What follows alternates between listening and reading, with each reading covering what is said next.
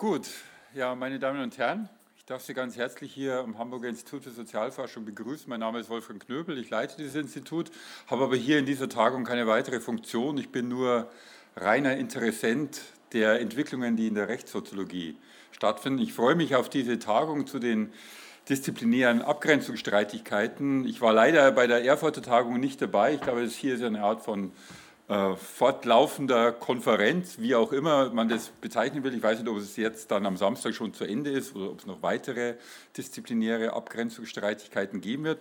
Ich freue mich, wie gesagt, auf diese Tagung. Wir wissen nicht angesichts der Maßnahmen, die gerade verkündet worden sind, wie das weitere Konferenzgeschehen in den nächsten Wochen ausschauen wird. Genießen Sie vielleicht jetzt mal diese Umstände, dass Sie ohne Maske hier sitzen und ohne weiteren Corona-Test. Äh, wer weiß, was kommen wird. Ich will mich ganz herzlich bedanken bei Clemens Böhnke, bei ähm, Doris Schweizer und bei Carlsen Preuß, die diese Veranstaltung organisiert haben. Äh, natürlich auch herzlichen Dank an das Team hier des HIS, die das möglich gemacht hat. Ich freue mich auch, aber es ist nicht meine Aufgabe, unseren Referenten zu hören, Joachim Rückert, den ich seit langer Zeit kenne aus ganz anderen Kontexten. Ich freue mich sehr auf seinen Vortrag und ich bin insgesamt sehr gespannt auf das, was in den nächsten eineinhalb Tagen passieren wird. Clemens Bünke wird Sie durch den Abend führen.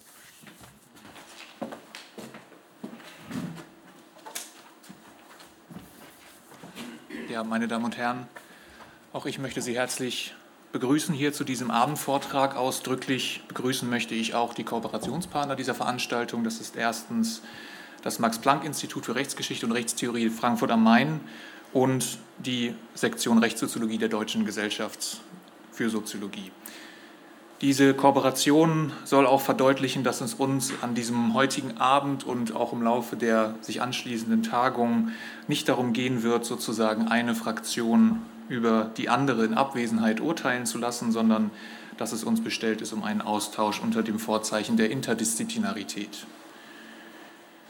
Damit ist auch allerdings bereits das Stichwort und vielleicht das entscheidende Reizwort gefallen. Forderungen nach Interdisziplinarität, nach interdisziplinärem Dialog oder interdisziplinärem Arbeiten sind ja im Grunde Legion.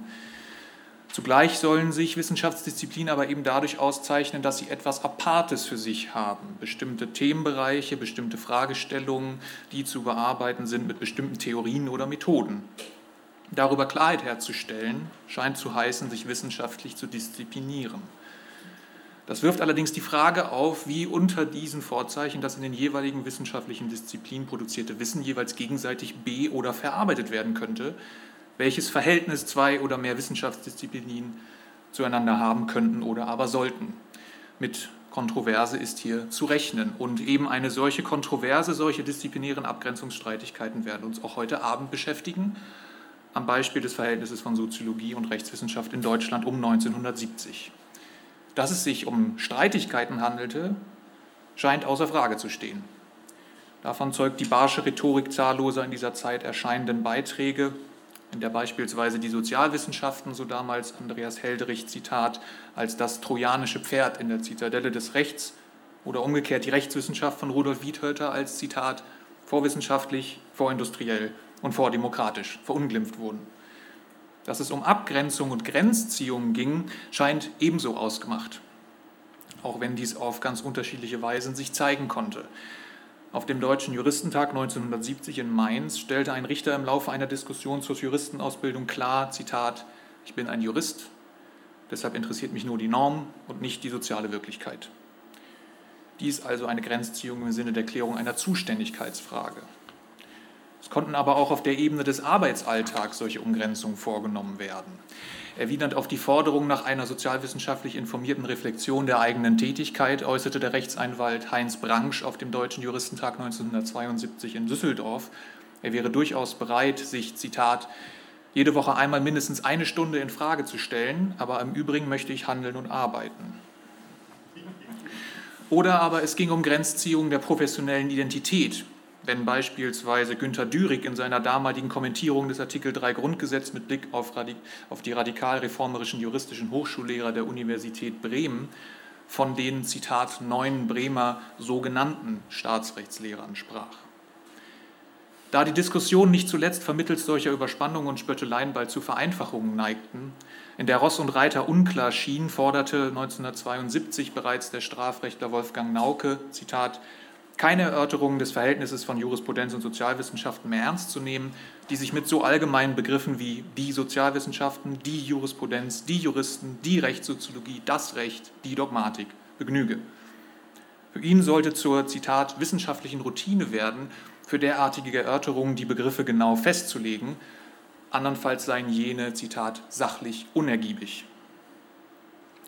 Und eine solche begriffliche Klärung mit dem Ziel, die Frage des Verhältnisses von Rechtswissenschaft und Soziologie insofern wieder sachlich ergiebig führen zu können, ist auch das Anliegen des heutigen Abendvortrags, den Joachim Rückert halten wird, wofür ich ihm im Namen der Organisatoren der Tagung und des Instituts vorab herzlich danken möchte.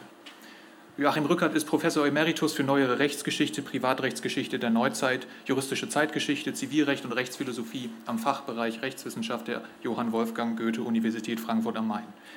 Er ist Mitherausgeber der germanistischen Abteilung der Zeitschrift der Savigny Stiftung für Rechtsgeschichte, der Reihe Beiträge zur Rechtsgeschichte des 20. Jahrhunderts des Verlags Mohr-Siebeck und des eben dort erscheinenden historisch-kritischen Kommentars zum bürgerlichen Gesetzbuch.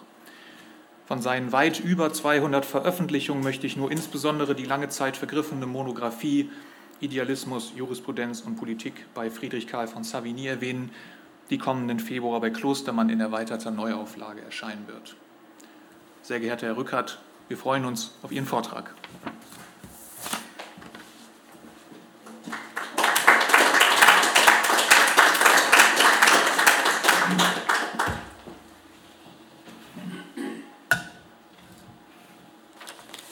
Ja, man freut sich. Ich freue mich auch, dass ich wieder hier bin, in dem fast ein wenig vertrauten Hause. Und ich möchte zuerst vor allen Dingen dafür danken, dass man hier sein kann in dieser Form jetzt. Besonders auch Ihnen, Frau Schweizer und Herrn Carlsson, für Ihr Interesse an dem, was ich vielleicht sagen kann. Für mich ist es äh, nicht nur ein Dank, sondern auch eine ähm, irgendwie merkwürdige Rückkehr. Ich sehe Herrn Lautmann auch hier. Ähm, ich war vielleicht noch länger im Arbeitskreis für Rechtssoziologie als Sie, vielleicht, wer weiß. Denn in Speyer 1972 an der Verwaltungshochschule, da habe ich das Ding mitgegründet, diesen ersten AKS. Ich weiß nicht mehr warum. Jedenfalls war Hans Rüffel da und ähm, hat uns in diese Richtung ein wenig bewegt die bayerischen Referendare auch. Ne? Gut. Und ich sage nun, liebe interessierte Gebildete, soweit auch Publikum dabei ist, einfach aus Hamburg. Und ich sage auch, liebes Kollegium Judicum und Soziologicum, das ist nämlich Kollegium der Ehrentitel den sich Juristen ganz gerne gaben, dass sie zu einem Collegium Judicum gehörten in der berühmtesten Zeit der Jurisprudenz im späten Mittelalter in der Bologneser Blüte. Also geht es jetzt hinein in die Höhle der Löwen, um nicht zu sagen der Löwen der Reformzeit, um nicht zu sagen in die Hölle der Löwen, wie wir es gerade schon ein wenig gehört haben. Die Zitadelle von Heldrich, den ich aus München kenne, weil ich in München habilitiert habe, ähm, war übrigens mit Fragezeichen versehen im Titel. Und bei der Relektüre des Aufsatzes habe ich festgestellt, dass er kein Wort über die Zitadelle verliert in dem ganzen Aufsatz. Es war also ein guter Aufhänger mit dem trojanischen Pferd und der Zitadelle der trojanischen Burg, aber es hat mit dem Titel eigentlich nichts zu mit dem Aufsatz eigentlich nichts zu tun. Im Vorfeld zu meinem Vortrag habe ich einen kleinen Ankündigungstext verfasst, den ich ähm, noch einmal Ihnen als ähm, Erinnerung präsentieren will, denn er führt eben ganz gut hinein. 1974 habe ich da geschrieben, wurde dann für rund 20 Jahre, wurde für dann rund 20 Jahre sehr bewusst ein juristischer Fachbereich unter dem Plural Rechtswissenschaften gebildet, gegründet. Das war neu und das war Programm. Bis dahin gab es nur juristische Fakultäten. Tatsächlich entstand damals der wohl intensivste Paradefall für die reale Begegnung, für Aufbruch, Gemeinsamkeit, Zusammenarbeit, Ernüchterung, Distanz und Verabschiedung der Sozialwissenschaften in der Jurisprudenz. Nicht mehr viele werden diesen Paradefall erraten. Errät jemand, was ich meine? Warten wir noch ein bisschen. Dieser nun historische Vorgang, fast zwei Generationen sind ja schon vergangen, vermittelt eine Fülle von guten, bitteren, skurrilen und aufschlussreichen Erfahrungen und Einsichten von mehr als anekdotischer Bedeutung. Und diesem werde ich etwas genauer nachgehen und den Paradefall mit seinen allgemeineren theoretischen und praktischen Zusammenhängen verbinden. Am Ende sollte etwas deutlicher geworden sein, welche Rechtswissenschaft zu welcher Soziologie und Sozialwissenschaft sinnvoll in welches Verhältnis gesetzt werden kann. Also drei Probleme auf einmal.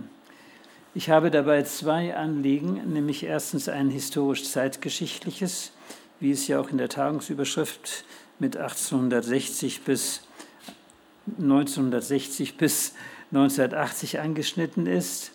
Und zweitens ein analytisches Anliegen, nämlich die Abgrenzungsfrage. Diese wohlgemerkt mit Fragezeichen bei mir.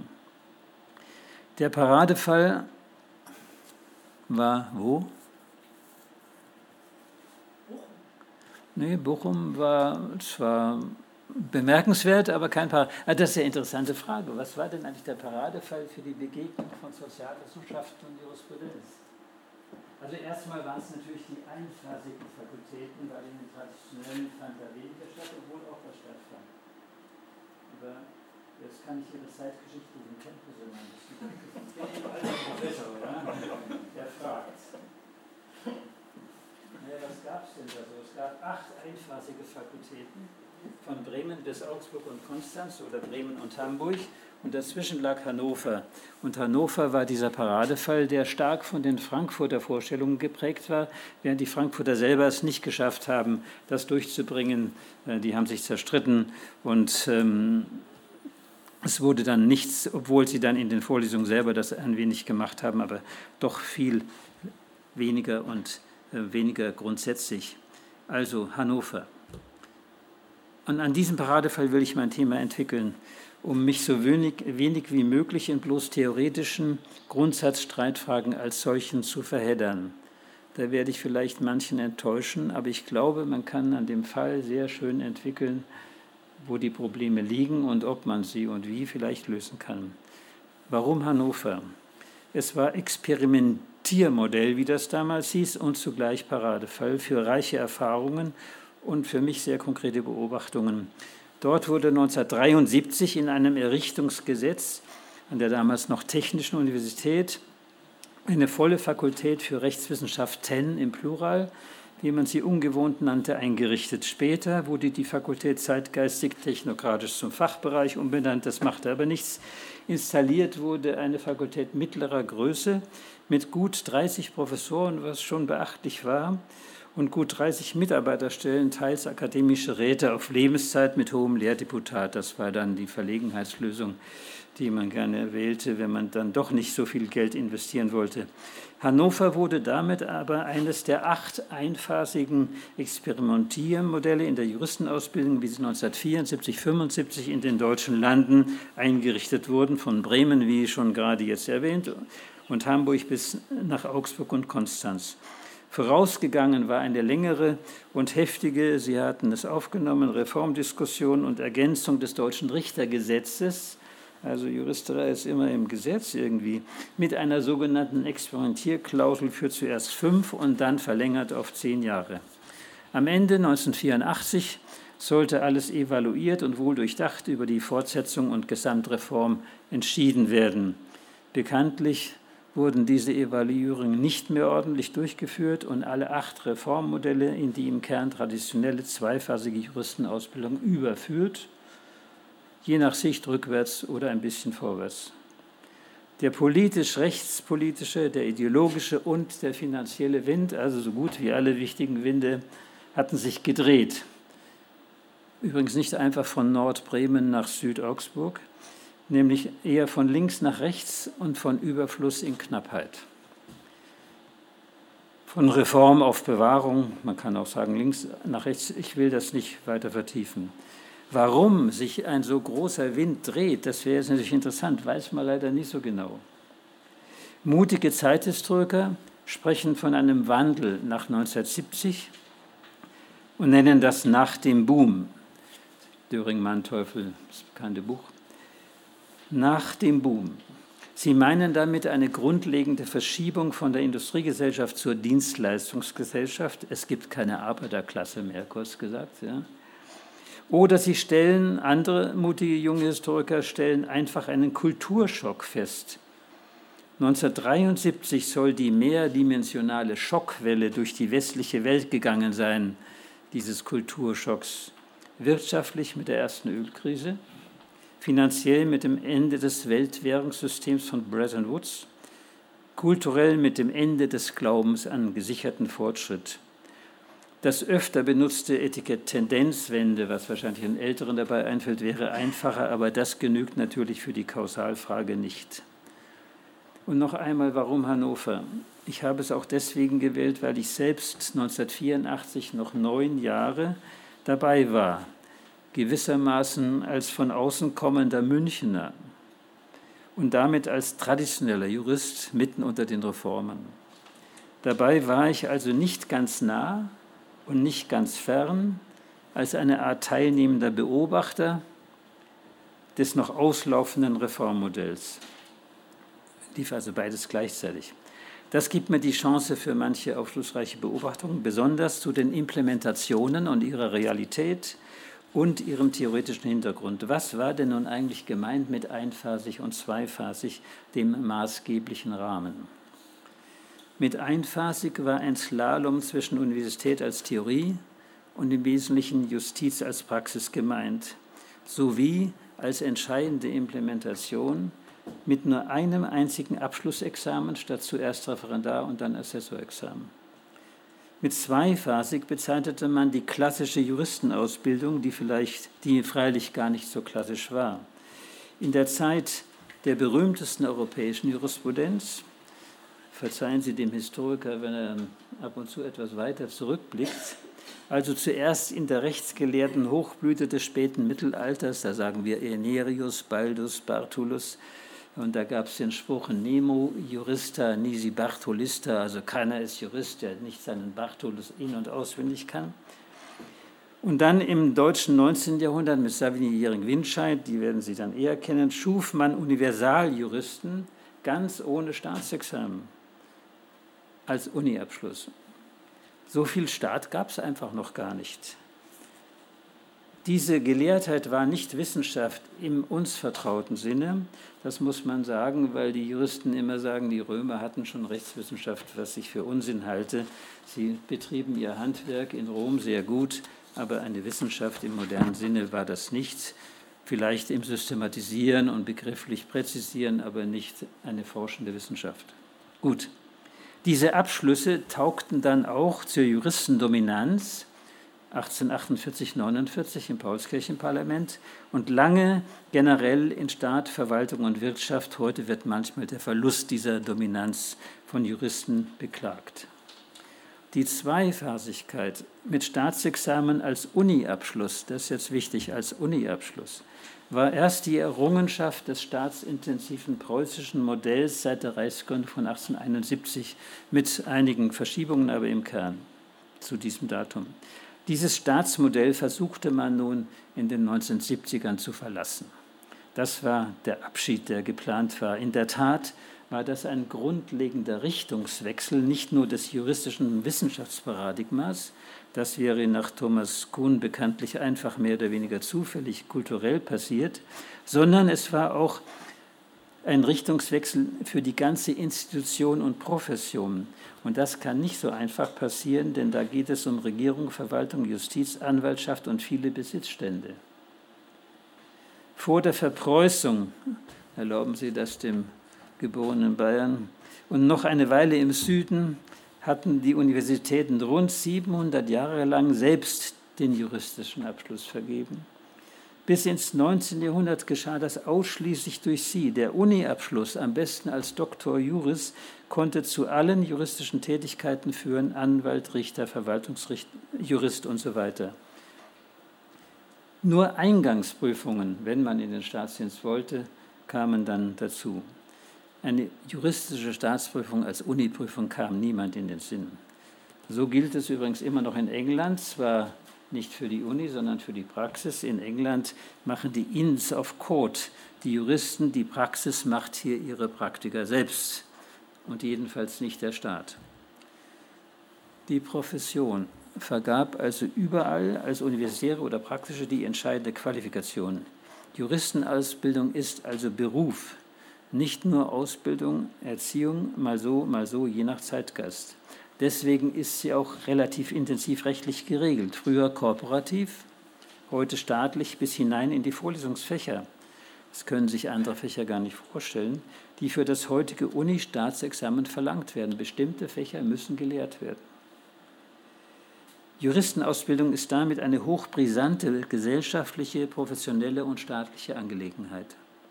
Das wurde gerade in unserer Tagungsepoche 60 bis 80 massiv spürbar.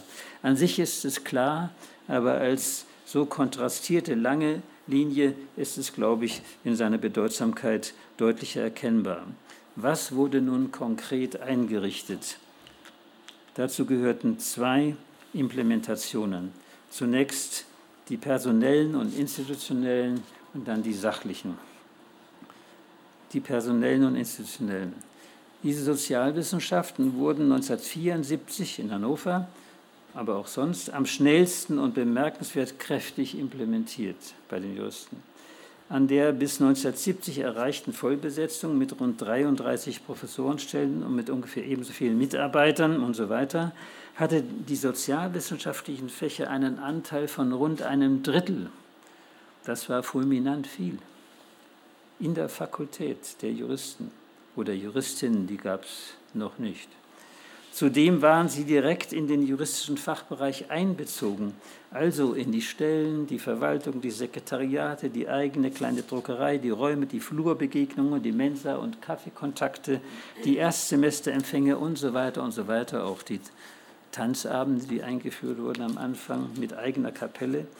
Alle konnten auch eine ganz ungewöhnliche, umfassende Bibliothek genießen, ein Eldorado für neugierige Studierende und Lehrende. Oft bin ich da, habe ich da herumgestöbert in den Büchern, die nicht juristisch waren und da alle schön vor der Nase standen. Die Firma Sozialwissenschaften war dabei sehr weit gefasst. Sie umschloss allgemeine Soziologie, Rechtssoziologie, Sozialpsychologie, immer mit Lehrstühlen, Verwaltungswissenschaft, Politikwissenschaft, Wirtschaftswissenschaft, abweichendes Verhalten und Kriminologie. Diese nicht juristischen Fächer waren voll institutionalisiert, auch wenn sie nicht altmodisch Institute, sondern Lehrgebiet genannt wurden. Und in der Tat, war die Lehre besonders betont, ganz ungewöhnlich mit zwei begleitenden Didaktikprofessuren in einem eigenen Zentrum für Rechtsdidaktik. Dessen Aufgabe wurde auffallend bestimmt. Sie lautete, Zitat jetzt aus dem Justizausbildungsgesetz von 1974, Zentrum für Rechtsdidaktik. Seine Aufgaben sind die Auswertung der bei der Erprobung der einstufenden Juristenausbildung gewonnenen Erfahrungen, die beratende Mitwirkung bei der Durchführung dieser Ausbildung und die Erarbeitung wissenschaftlicher Grundlagen für ihre Weiterentwicklung. Interessant ist in meinem Zusammenhang vor allem, dass in diesen Worten eine empirische und normative Aufgabe zugleich steckt, also Auswertung und dann beratende Mitwirkung und Erarbeitung Grundlagen für Weiterbildung. Und eine Verhältnisbestimmung. Denn neben und über der juristischen Ausbildung gibt es eine Auswertung, eine Mitwirkung und Erarbeitung wissenschaftlicher Grundlagen zur Weiterentwicklung als eigenständige Aufgabe neben der juristischen Ausbildung. Kurz gesagt, die Reflexion saß im Hause, aber nicht bei den Juristen sondern bei einem juristisch gebildeten Soziologen, das war Hans Albrecht Hesse, und einem Philosophen und Theologen, das war Manfred Walter. Konnte das gut gehen? Die ganze Gründung war jedenfalls wohl durchdacht und großzügig. In Sachen Sozialwissenschaften lag sie ohne weiteres an der Spitze der einphasigen Experimentiermodelle zwischen Bremen und Augsburg. Nirgends gab es eine derart intensive personelle und institutionelle Einbeziehung in eine gemeinsame Fakultät. War das also eine Insel der Seligen? Jedenfalls war sie in einem wichtigen Punkt, den ich noch nachtrage, nicht so überbevölkert wie die gewöhnlichen Universitätsinseln. Die Betreuungsrelation lag nämlich bei 1 zu 40. Eine Lehrperson auf 40 Studenten, geradezu paradiesisch. Als ich 1984, kleine Anekdote, in Hannover meine, eine, die hier neu eingeführte Anfängerübung im bürgerlichen Recht übernahm, ging es um 80 Studenten. Das schien mir sehr wenig. Die Kollegen protestierten aber alle. Ich hatte in München ungefähr 300 in der Regel. Die Übung wurde geteilt in 40 zu 40. Das war in der Tat Universität vom Besten. Da müssen wir nur noch lächeln, wenn wir das hören. Aber es ermöglichte Handpolitur. Und ich kann Ihnen nur sagen, das ist das A und O der Universität. Alle Reform steht und fällt mit diesem Faktum. Ob nun Hannover eine Insel der Seligen wirklich wurde, das hängt vom zweiten Implementationspunkt ab, nämlich den sachlichen Zielen und deren Einlösung. Wie sah es damit aus? Das entscheidende Stichwort dafür lautet doppelte Integration.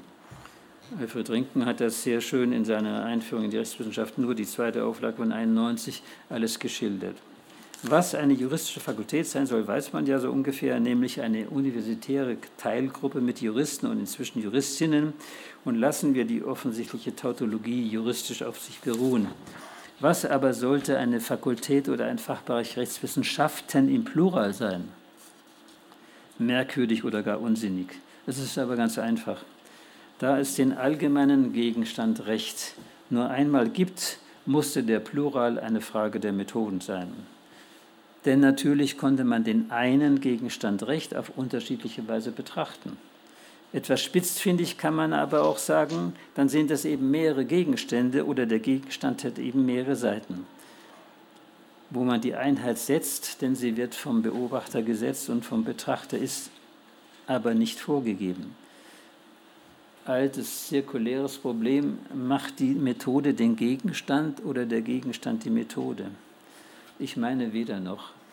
Beides muss Hand in Hand gehen, altmodisch gesagt, und jetzt wird es ähm, etwas hochgegriffen, altmodisch gesagt als Begriff und Anschauung, Sie kennen das berühmte Zitat von Kant aus der Kritik der reinen Vernunft, oder moderner gesagt als Konstruktion des Stoffs, als Hypothese und Prüfung der Tatsachen oder Quellen und daraus möglicherweise entwickelten Gesetzesannahmen. Ich lasse auch das dahingestellt. Und während mich meine bayerischen Assistentenfreunde in der Münchner Fakultät mitleidig nach dem preußischen Hannover, das bekanntlich gar nicht preußisch war, verabschiedeten, empfingen mich jedenfalls die neuen Freunde in Hannover mit einem vielsagenden Lächeln, gerade bei diesen Pluralrechtswissenschaften. Die konkrete Erklärung stand wieder mal im Gesetz, nicht etwa in der Wissenschaftstheorie nämlich einem Gesetz über Wissenschaften. Im Niedersächsischen Ausbildungsgesetz, Justizausbildungsgesetz, und da gibt es eine Überschrift in Paragraph 2 Ausbildungsgrundsätze, und da heißt es, in den Lehrveranstaltungen sollen zugleich, zugleich mit der Erörterung von Rechtsfragen die Erkenntnisse anderer Wissenschaftszweige behandelt werden, die für das Verständnis und die kritische Bewertung von Bedeutung sind, also nicht alles, nur das Bedeutende insbesondere die Erkenntnisse der Soziologie, der Politologie, der Kriminologie, der Wirtschaftswissenschaften und der Psychologie. Klammer auf, Legaldefinition, Einbeziehung der Sozialwissenschaften.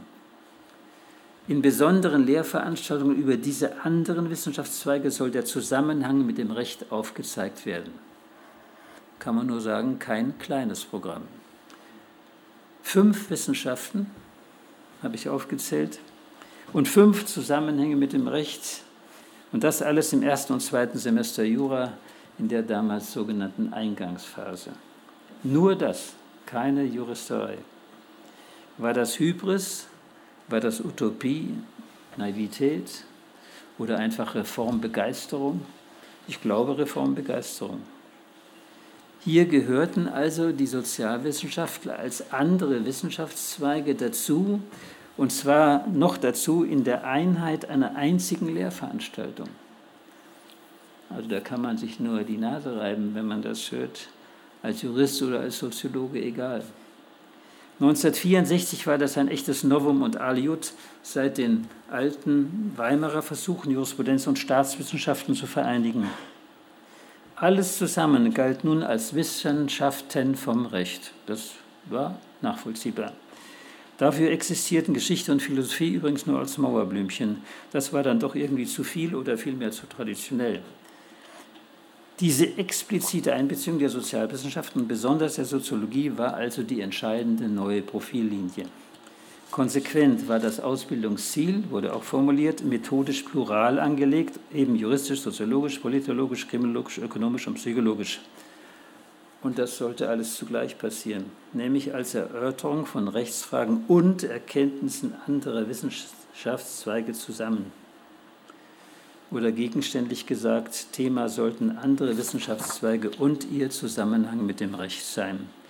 Das war eine geradezu revolutionäre Integration.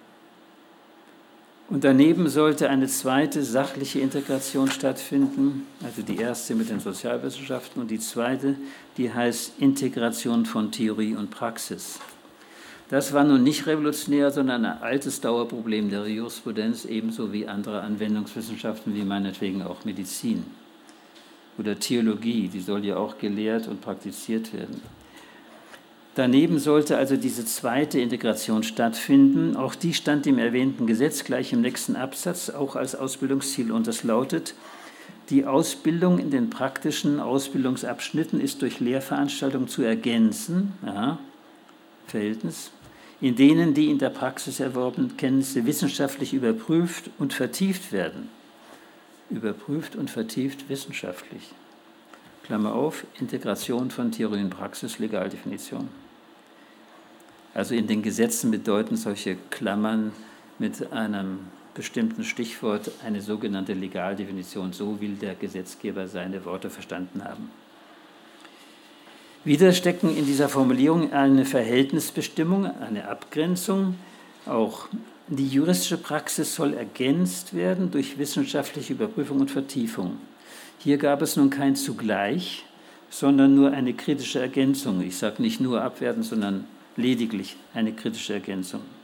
Der Status dabei war empirisch und normativ zugleich ohne klare Abgrenzung, denn man soll ergänzen und dann wissenschaftlich überprüfen und vertiefen. Das geschieht zum einen durch Ermittlungen des Faktenstandes und zum anderen aber auch überprüfen muss man der Kriterien haben und irgendwo ranmessen. Das waren die beiden Implementationen. Und in dieser doppelten Integration lag das kennzeichnende Profil und nicht nur Hannovers, sondern das zugespitzte Profil ein Paradefall für das gesamte Verhältnis von Sozialwissenschaften und Jurisprudenz. Nach diesen ewig langen polemischen, vielfach polemischen Diskussionen. Das Neue lag nicht etwa im kritischen Juristen, denn vom kritischen und neuen Juristen sprachen damals viele, das war noch kein Profil. In Hannover waren mit dieser Integrationsidee am konsequentesten und ohne unmittelbare Politisierung in den Gründungsgesetzen, da steht nichts von Links, Rechts, Marxismus, Maoismus und dergleichen, da waren die institutionellen Bedingungen geschaffen für eine reflektierende, übergreifende wissenschaftliche Beschäftigung mit dem Recht in seinem ganzen Sein und Wirken. Aber unter diesem Programm und Ressourcenhimmel lag die raue Erde. Und hier will ich eine unter Juristen immer noch recht bekannte Überschrift von Rudolf von Jering verwenden in seinem berühmten Buch Scherz und Ernst in Jurisprudenz von 1884. Er hatte nämlich sein letztes Kapitel, und das war ganz ernst, genannt Wieder auf Erden den juristischen Begriffshimmel hinter sich zu lassen, unter dem man sich nach wie vor wähnte, war nämlich das übergreifende Anliegen dieser ganzen Reformausbildung. Jerings hatte allerdings festgestellt, was selten beachtet wird, jede Jurisprudenz operiert mit Begriffen und müsse dieses tun. Und die Verirrung dabei, mit Theorie und Praxis vor allem, entstehe nicht deswegen, sondern mit der Spaltung von Theorie und Praxis in verschiedene Berufsstände. Und er meinte damit Universitätsjuristen und Praxisjuristen. Sie müssten, sagt er schon 1884, verbunden werden in lebhaftestem Wechselverkehr, in beständiger Fühlung mit der Praxis. Und dafür führte er, was damals noch neu und ungewöhnlich war, praktische Übungen an Fällen ein und insofern eine Art Einphasigkeit. Er amüsierte sich königlich, indem er Studenten Fälle lösen ließ, ließ und dann anfing mit der ganzen Corona zu diskutieren. War ein sehr vitaler, ähm, sympathischer Mensch und da hat es gut funktioniert. Er konnte freilich nicht ahnen, wie rau die Wirklichkeit von Juristenausbildung auch noch 1974 aussah. Beide Integrationshoffnungen scheiterten an der rauen Wirklichkeit am Ende. Die Durchführung auf Erden war gegliedert in drei Phasen, eine Eingangsphase, ein Hauptstudium und ein Schwerpunktstudium. Die Eingangsphase galt vollständig, wie erwähnt, den Sozialwissenschaften. Hier wurden die verschiedenen Einführungen gegeben in die Sozialwissenschaften, auch in die Rechtssoziologie. Sie traten hier als eigene Fächer auf, mit eigener Methode, gewiss völlig zu Recht, aber ohne die zugleich Verbindung zur Jurisprudenz. Es kam kaum zum erwünschten zugleich von Sozialwissenschaften und Jurisprudenz was man eigentlich, wie man es eigentlich wissen konnte und wie es damals auch nicht selbst betont und angemahnt wurde, lässt sich und ließ sich ein solches zugleich fast nur an ganz konkreten juristischen Themen und Fallbereichen realisieren. Nauke hat immer wieder darauf hingewiesen. Außerdem braucht man dafür eigentlich, und das ist ein ganz schwieriger Punkt, eine Doppelkompetenz in den beiden Fächern, ebenso wie bei der Ökonomie. Oder wenigstens ein Co-Teaching, was damals in Hannover relativ häufig stattfand. Oder man muss den Unterricht auf konkrete Schnittstellen, wie man sich ausdrückte, beziehen. Und dazu wurde auch viel Produktives und Einsichtiges geschrieben von Klaus Haupt, auch von Heldrich, von Volkmar Gessner, von der Hamburger Seite. Und solcher Unterricht geschah dann aber schon im Hauptstudium hauptsächlich und nicht in den Einführungen und nur fakultativ. Und am Ende von minimaler Bedeutung neben den nun schon ganz quantitativ zentralen juristischen Fächern. Es gab natürlich gelungenere Beispiele, zum Beispiel von Fritz Sack, dem Kriminologen, was auch kein Wunder war, denn die Kriminologe war ein schon erprobtes und eingeführtes Fach. Aber die anderen taten sich schwer. Ich habe hier aus dem Lehrprogramm-Kommentar mir eigentlich eine Quellenstelle aufgeschrieben, will das aber jetzt beiseite lassen, denn die Zeit rast auch wieder wie, wie immer sozusagen. Ähm, Im Wesentlichen gesellte sich, fasse ich einfach zusammen, die Soziologie nur additiv zur Jurisprudenz. Das war löblich genug, aber gewiss nicht die Erfüllung des ehrgeizigen Integrationsprogramms. Retardierend wirkte auch die geringe Relevanz im Schlussexamen nur in einem Wahlschwerpunkt am Ende konnte man eine Leistungskontrolle aus den Sozialwissenschaften vorlegen, die für die Examensnote zählte. Im Schlussexamen selbst waren die Sozialwissenschaftler nicht beteiligt. Es gab also wieder eine fatale Rücksteuerung vom Examen her. An diesem Punkt hatten die Reformer offenbar ihren Mut verloren oder eben die Widerstände des Juristenstandes nicht überwinden können. Ohne Prüfung keine Implementation. Das war eigentlich keine neue Erkenntnis. Zugleich zeigt die Hartnäckigkeit, mit der Staat und Praxis die juristische Staatsexaminer festhalten, statt Uni-Examen nach wie vor, wie ernst dieser Punkt genommen wird vom Stand. Erstaunlich ist nur, dass auch die Fakultäten das Staatsexamen immer noch festhalten. Ich weiß es nur zu gut aus einer sehr langen Mitgliedschaft im Ständigen Ausschuss des Juristischen Fakultätentages. Auch die Universitätslehrer waren stets mit deutlicher Mehrheit für das Staatsexamen als Uni-Abschlussexamen schwer begreiflich. Ich habe dann manchmal polemisch gesagt, also das gibt es eigentlich nur noch in gewissen Diktaturen, dass der Staat die Juristen prüft im Abschluss. Ob es stimmt, weiß ich aber nicht. Um die zweite Integration stand es kaum besser, Theorie und Praxis. Sollte, wie erwähnt, in einem Slalom stattfinden, in kleinen Gruppen, in den Praktika. Auch das wurde sorgfältig und aufwendig organisiert mit entsprechenden Ausbildung in der Praxis, meist aus der Justiz und speziell für Zivilrechtsstrafe und öffentliches Recht. Also viel mehr als die sonst noch üblichen Praktika in der Jurisprudenz. Aber bald kursierte das unschöne Wort von den Einwegflaschen. Einwegflaschen, anspielend auf die Defizite der einphasig Studierenden im juristischen Wissen. Nun wäre das nicht so sehr verwunderlich, denn auch im zweiphasigen Studium beklagt man das gerne. Was haben Sie nur gelernt? So wird man empfangen im Referendariat. Und man erklärt den Referendar nur zu oft den Anfängern, nun vergessen Sie mal, was Sie in der Uni gelernt haben, die Praxis sieht ganz anders aus. Das ist eben ein unvermeidliches Problem in allen Anwendungswissenschaften, das schon Jering beklagte, wie er erwähnte, und viele andere vor ihm und nach ihm. Natürlich ist praktische Jurisprudenz zum großen Teil Handwerk und Routine und es muss aus gutem gesellschaftlichen Grunde so sein.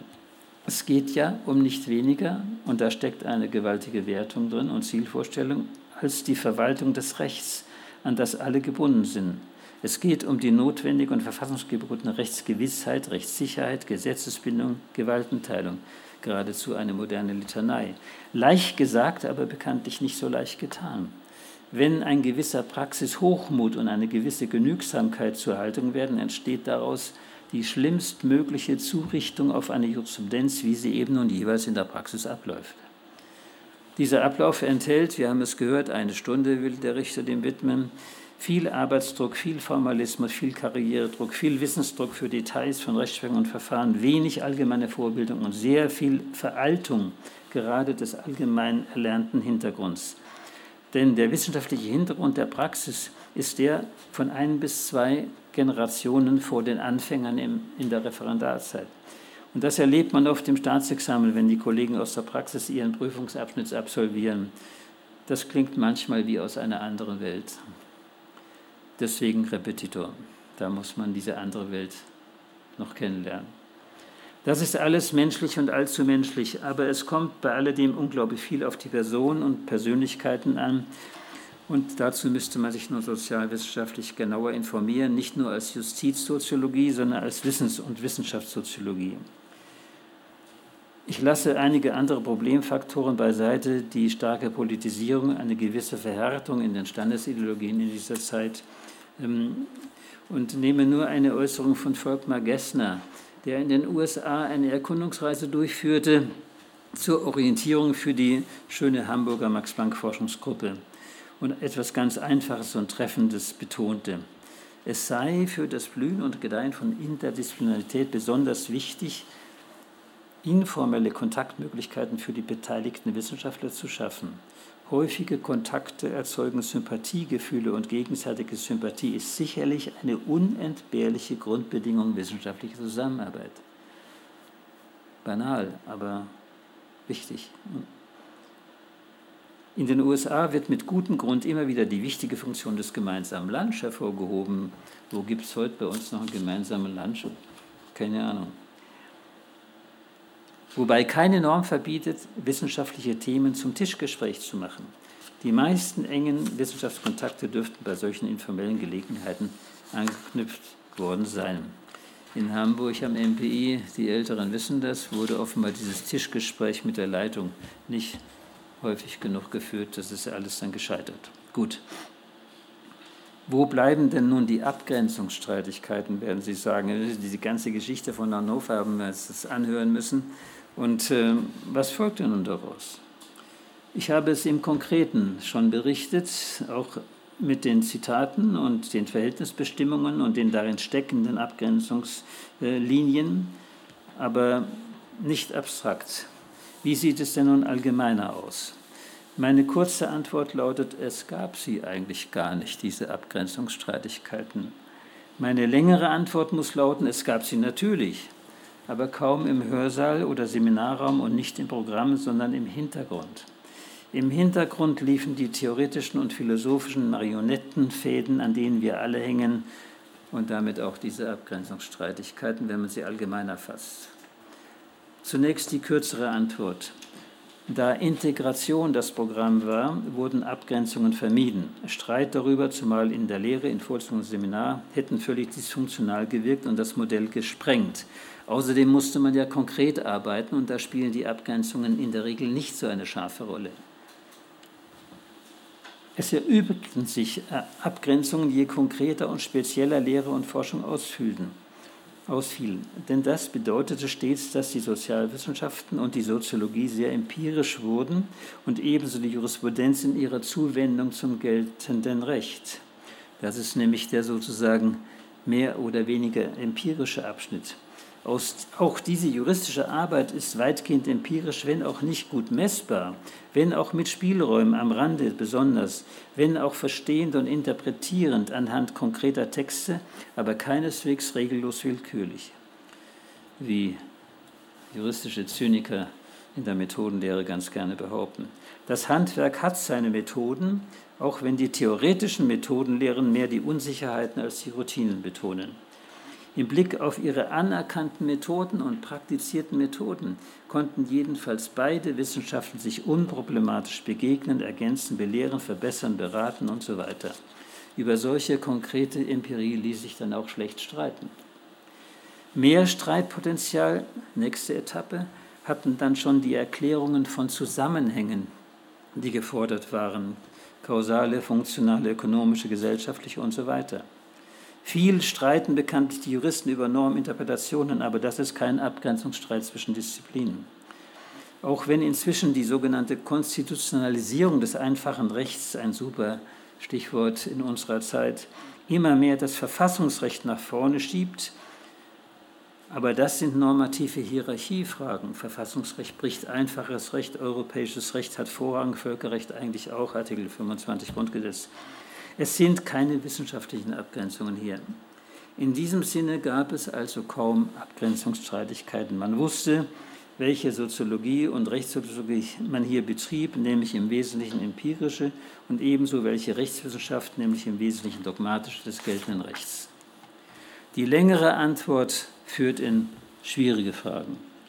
Wenn es nicht um derart konkrete, empirisch fassbare Problembereiche geht, nicht um spezialisierende Ausdifferenzierung und Disziplinbildung und erst recht nicht um von materiellen Interessen geprägte Standesideologie, dann öffnet sich eine große Bühne für das, was Eckhard Klauser 1976 etwas suffisant so nannte, es sei die bislang liebste Beschäftigung deutscher Rechtssoziologen und über Rechtssoziologie schreibender Juristen die wissenschaftstheoretische Eingrenzung und Parzellierung des Fachs.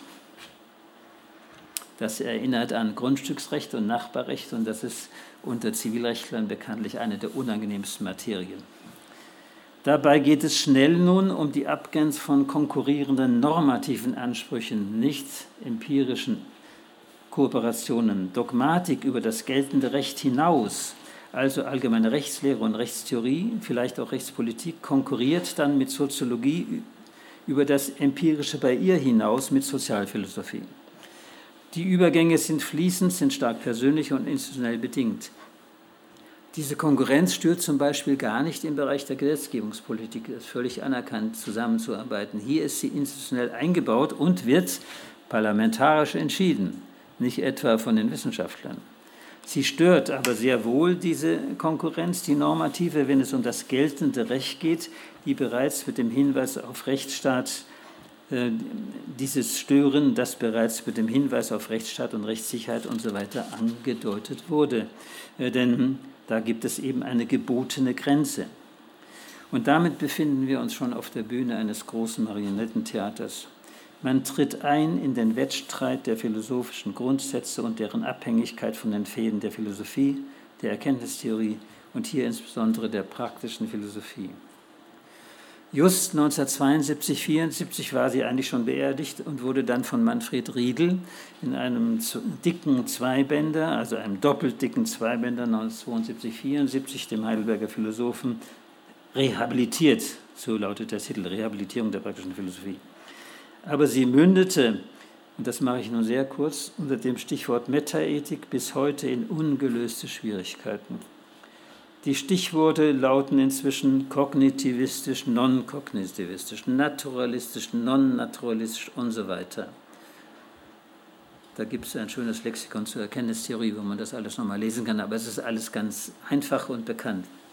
Es ist nun hier wenig aussichtsreich, den normativen Stein der Weisheit zu propagieren, den man hier bräuchte, aber ich glaube, es ist auch nicht nötig. Denn auch dieses allgemeine, theoretische Geschäft der Wissenschaften hat keine ewigen, sondern historische Züge, wie jede Wissenschaft. Es hängt zusammen und ist bedingt von der historischen Ausbildung der Wissenschaftsdisziplinen, von Spezialisierung, Fachkommunikation, Schulbildung, Zeitschriftengründung, Universitätsplätzen, Fachliteratur, Lehrbüchern und so weiter. Zum Beispiel hat sich das heute so zentrale öffentliche Recht erst im 17. und 18. Jahrhundert langsam ausgebildet und erst richtig etabliert im späten 19. Zuvor gab es Jus Civile und Jus Canonicum und Privatrecht als Pass pro Toto. Ähnlich ging es dem Strafrecht. Später noch kam erst der Verwaltungsrecht als Disziplin daher und noch später das Arbeitsrecht der abhängigen Arbeit. Ergo, das sind historische Züge nicht ewig gemeißelte Abgrenzungen und Verhältnisse. Die Soziologie zum Beispiel lässt man gerne bei Montesquieu beginnen, ohne Zweifel ein eindrucksvoller Vorvater. Aber die moderne empirische Soziologie und Sozialforschung etabliert sich bekanntlich erst um und nach 1900, nach Anfängen in Gefängniskunde, Kriminologie, Moralstatistik, allgemeiner Statistik und so weiter. Wichtig ist an dieser Stelle ein Blick auf die zeitbedingten Prämissen. Solange in diesem Marionettentheater, solange Wissenschaft, wie es vor allen Dingen auf dem Kontinent war, weniger in England, abhing vom christlichen Überbau, solange konnte es gar keine ernsthaften normativen Abgrenzungsprobleme geben. Alles kam von Gott, zumal die Normen. Und die Priester haben uns erklärt, was genau Sache ist. Weltweise, wie Christian Wolff im 18. Jahrhundert, hielten das doch in ihren acht Bänden Naturrecht zusammen, etwas profaner.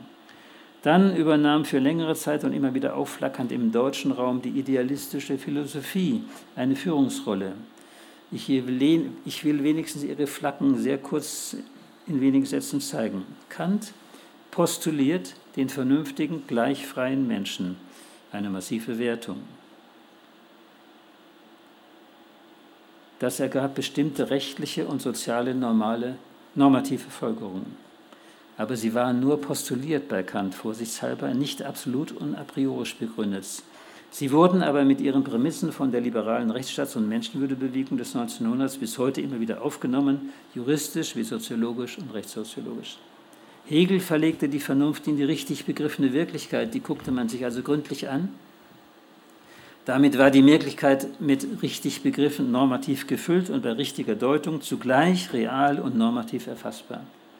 Schelling sah die Offenbarung des Wirklichen und des Vernünftigen in der Geschichte. Überall herrschte Sollen im Sein. Immanenz war das Zauberwort und Metaphysik die philosophische Rahmenbedingung. Das Sein-Sollen-Problem verschwand. Hume hatte es bereits 1739 in einer Nebenbemerkung in seinem Treatise gestellt. Die Immanenz konnte auch ökonomisch geprägt sein. Das wurde in den 60er Jahren wichtig. Ökonomisch geprägt sein, nämlich bei Karl Marx und Friedrich Engels mit dem Wort von der letzten Instanz. Das Recht gehörte dann zum Überbau, relativ selbstständig, war aber ökonomisch, normativ ökonomisch geprägt. Das hat wieder eine Wiederholung in der ökonomischen Analyse des Rechts, die eine normative Perspektive hat, indem es auf die beste Ressourcenallokation ankommt. Rudolf von Jering oder von Gierke versuchten es evolutionistisch. Gierke landete bei den Genossenschaften der alten Germanen und meinte, es sei am Ende stets die inzwischen nationale Gemeinschaft vorzuziehen. Hier herrschen also verschiedene Wertungen und Leitvorstellungen und daher Konkurrenz über Konkurrenz, Streit über die richtige Richtung, Abgrenzungsstreit. Kein Gerichtshof der Vernunft konnte noch und kann heute noch aushelfen. Kein freier Markt schuf wenigstens vorübergehende Klarheit. Und Planwirtschaft in der Wissenschaft wollte man auch nicht. Der naheliegende Rückzug hieß wie? Hieß Diskurs, Verfahren, Prozedur, Demokratie als politisches Verfahren oder Argumentationstheorie in der juristischen Methodenlehre oder ganz offen politische Jurisprudenz, Lockum, Wiethölter, Wassermann. Er erfolgte ganz passend, dieser Rückzug, in der gleichen Zeit, von der wir reden, bei Habermas in der Theorie des kommunikativen Handelns, die in den 70er Jahren ausgebildet wurde. Die Wissenschaft kann sich auf diese Weise im normativen Diskurs frei bewegen die notwendigen Entscheidungen überlässt sie der Demokratie. Damit lässt sich offenbar recht gut leben und vielleicht ist es auch vernünftig. Ich möchte noch etwas plastischer werden, sozusagen zum Schluss, und ein prominentes Beispiel diskutieren, auf das ich jetzt trotz der Zeit nicht verzichten will. Darf ich noch? Geht es noch? Geht es noch? Okay. Es handelt sich um eine längere Passage von Schelsky. Und das ist ja nun kein kleiner Name in diesem Feld. Er hat sie in der Kampfzeit um Nutzen und Gefahren der Sozial sozialwissenschaftlichen Ausbildung 1974 in der Juristenzeitung niedergeschrieben. Sie lautet, der, der entscheidende, das muss ich jetzt ganz langsam lesen, der entscheidende Unterschied der Wissenschaften liegt nicht in der Unterscheidung von Sein und Sollen, von empirischen Faktenwissenschaften und normativen Wertungswissenschaften dann gäbe es ja, wie gesehen, auch keinen Streit. Der entscheidende Unterschied liegt darin, dass zum Beispiel Soziologie einerseits und die Rechtswissenschaft andererseits strukturell verschiedene Handlungsbegriffe verwenden.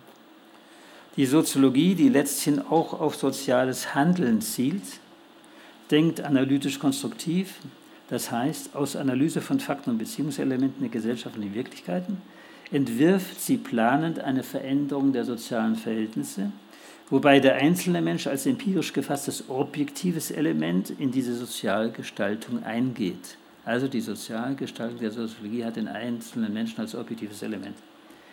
Dieser Gesellschaftsplanung und Gesellschaftspolitik gegenüber stellt das Recht den Menschen als Subjekt motivierter Handlungsentscheidungen in Rechnung, dem man Handlungen und ihre Folgen zurechnen muss. Die Rechtswissenschaft ist die wissenschaftliche Methode der angemessenen Aufstellung und Interpretation solcher Handlungsnormen und sie entscheidet die dabei auftretenden Konflikte menschlichen Verhaltens am Maße dieser vorgeschriebenen Regeln. Die Passage ist so lang und komplex wie lohnend. Klar ist Folgendes. ich kann es nicht nochmal vorlesen jetzt, aber vielleicht kriege ich es hin. Der Unterschied der Handlungsbegriffe, nein, der methodische Unterschied von Empirie und Normativität sein sollen, interessiert Schelsky nicht. Der Unterschied der Handlungsbegriffe ist ihm entscheidend, aber der ist fragwürdig und bereits selbst normativ geformt. Aus den Fakten soll analytisch-konstruktiv die planende Gesellschaftspolitik entstehen. Eine sehr weite duale Auffassung von Sozialwissenschaft einerseits und eine merkwürdig enge Auffassung von Rechtswissenschaft andererseits weisen der Sozialwissenschaft implizit die normative Führungsrolle zu. Das muss natürlich zu Streit führen. Man kann auch sagen, und wohl richtig, es gehe Schelsky ja nur um Planung und Gesellschaftspolitik, nicht um Einmischung in das geltende Recht. Aber unverkennbar bleibt die Methodenvermischung, Empirie und Normatives, die die Sozialwissenschaft in die Normwissenschaft hineinfließen lässt. Auch wenn man das nicht so präzise immer unterscheiden kann, ist es methodisch generell fragwürdig, denn warum sollen eigentlich die sozialwissenschaftlichen Normvorstellungen die maßgebenden sein? Warum sollen die juristischen die maßgebenden sein? Naja, da steht ein bisschen was in der Verfassung und darauf haben wir uns demokratisch geeinigt. Also da gibt es einen Unterschied und diese Warum-Frage wird überhaupt nicht aufgeworfen. Und das Verfahren, das er vorschlägt, ist ebenfalls fragwürdig. Die sozialwissenschaftliche Normbildung soll analytisch konstruktiv stattfinden. Analyse ist klar, aber konstruktiv ist eine Blackbox. Konstruktion müsste ein Ziel haben, das wird aber nicht benannt und nicht diskutiert, außer dass es heißt Gesellschaftsplanung und Gesellschaftspolitik. Welche Rechtswissenschaft also und welche Sozialwissenschaft und welche Abgrenzung? Der eine Gegenstand kann unter verschiedenen Perspektiven bearbeitet werden, daraus entsteht kein Abgrenzungsproblem. Insofern können die beiden Wissenschaftsgruppen bestens kooperieren. Das wurde damals auch durchweg anerkannt. Ob man das nun weniger freundlich Hilfe und Dienerschaft nannte oder freundlicher Mitwirkung, Ergänzung und Aufklärung spielt keine Rolle. Stellen allerdings beide Wissenschaften normative Ansprüche, so muss es Konkurrenz und wird es Streit geben. Rechtsphilosophie und Sozialphilosophie. Auch die politische Philosophie will ins Steuerungsboot, aber wer ist dann nun Steuermann? Das lässt sich wissenschaftlich nicht entscheiden. So werden wir also immer wieder Abgrenzungsstreitigkeiten haben, wenn es um die normative Perspektive und den Hintergrund geht. An diesen Kämpfen ist nicht zuletzt auch das, der hannoversche Paradefall zerbrochen. Und nun ganz zum Schluss noch ein Abschnitt, den ich etwas sibyllinisch, aber wer Klavier spielt, wird es kennen, Notturno nenne. Chopin hat sehr viele wunderbare Notturni, ist wahrscheinlich der Plural, weiß nicht genau, geschrieben. Ja, am Ende ein Nachtstück. Denn das schwierigste Problem habe ich bisher fast ganz ausgespart und vor mir hergeschoben und nur mit dem Blick auf die Metaethik und die praktische Philosophie gestreift. Es müsste doch ein höchstes wissenschaftliches Interesse daran geben, wenigstens eine Regel für eine planmäßige Verbindung von Sein und Sollen zu finden, wenn schon ein bloß logischer Übergang anerkanntermaßen unschlüssig ist. Wenn man nicht mehr von Gott, Natur, Vernunft, Evolution und so weiter die maßgebende Linie erhält, muss sie doch irgendwie von den Menschen selbst gefunden werden. Aber wie sollen die das machen? nach Regeln. Oder gibt es keine Regeln? Ich habe leider in dieser Dunkelheit des Nocturno noch kein Licht gefunden. Sie ist wohl auch dem Grau und Grau der großen Abstraktheit geschuldet, in der meist solche Fragen diskutiert werden und alle Katzen verschwimmen lässt. Ergiebiger ist daher vielleicht ein Blick auf die konkrete Tradition der politischen Philosophie. Die mussten ja dauernd über Wertungen reden und wollten das auch. Also Boudin oder Grotius oder Montesquieu oder auch Aristoteles schon. Die zeigen eine überaus gründliche Erwägung der Probleme und Lösungen nach Sein und Sollen. Und das gilt auch vor allen Dingen eindrucksvoll, das werden die wenigsten kennen, in den riesigen Diskussionen der Gesetzgebungspolitik zum Kurzzivil, zum allgemeinen Landrecht, zum bürgerlichen Gesetzbuch. Heute ist das nicht mehr so. In der Reform des BGB ging das ziemlich locker zu. Und dabei lässt sich nun feststellen, methodisch, dass die Sammlung und Prüfung historischer Erfahrungen zu Problem und Lösung eine ganz bedeutende entscheidende Hilfe bietet. Der Topos dazu heißt Geschichte als Beispielsammlung. Er muss natürlich vernünftig gehandhabt werden und dazu hilft zuletzt in Deutschland Kant. Die englische Lösung, wir hatten darüber gerade noch gesprochen ein bisschen, ist bei uns unbeliebt. Sie heißt Folgenerwägung oder hässlich ausgedrückt Utilitarismus. Aber das geschieht anhand anerkannter und geeinigter Ziele. Und das hat Hume entwickelt in seinen wunderbaren Political Essays. Das hat Adam Smith für die Ökonomie, nein, für die Wohlfahrt, für den Wealth of Nations entwickelt. Und das hat John Howard, ein Geschäftsmann, humanitär, sagt man heute, engagiert, auch 1776 entwickelt für die europäische Gefängniswelt und Gefängniskunde. Ähm, kann ich jetzt nicht ausführen. Der alte Kant hat nun diesen Topos präzisiert. Methodisch geht es nicht um die allgemeine Verknüpfung von Anschauung und Begriff, wie sie in der zweiten Auflage der Kritik der reinen Vernunft erläutert worden war im Vorwort, sondern um die Verknüpfung von Geschichte und einem Sollensprinzip. Als Anhalt dafür nimmt Kant etwas, was er nennt Geschichtszeichen, die die, die Tendenz des menschlichen Geschlechts im Ganzen beweisen könnten also von einem Sein geschichtlich zu einer Sollenstendenz des menschlichen Geschlechts. Und nun folgt der berühmte enthusiastische Blick auf die Französische Revolution als ein Geschichtszeichen zum Besseren. Zitat, die Revolution eines geistreichen Volkes, die wir in diesen Tagen haben vor sich gehen sehen, mag gelingen oder scheitern.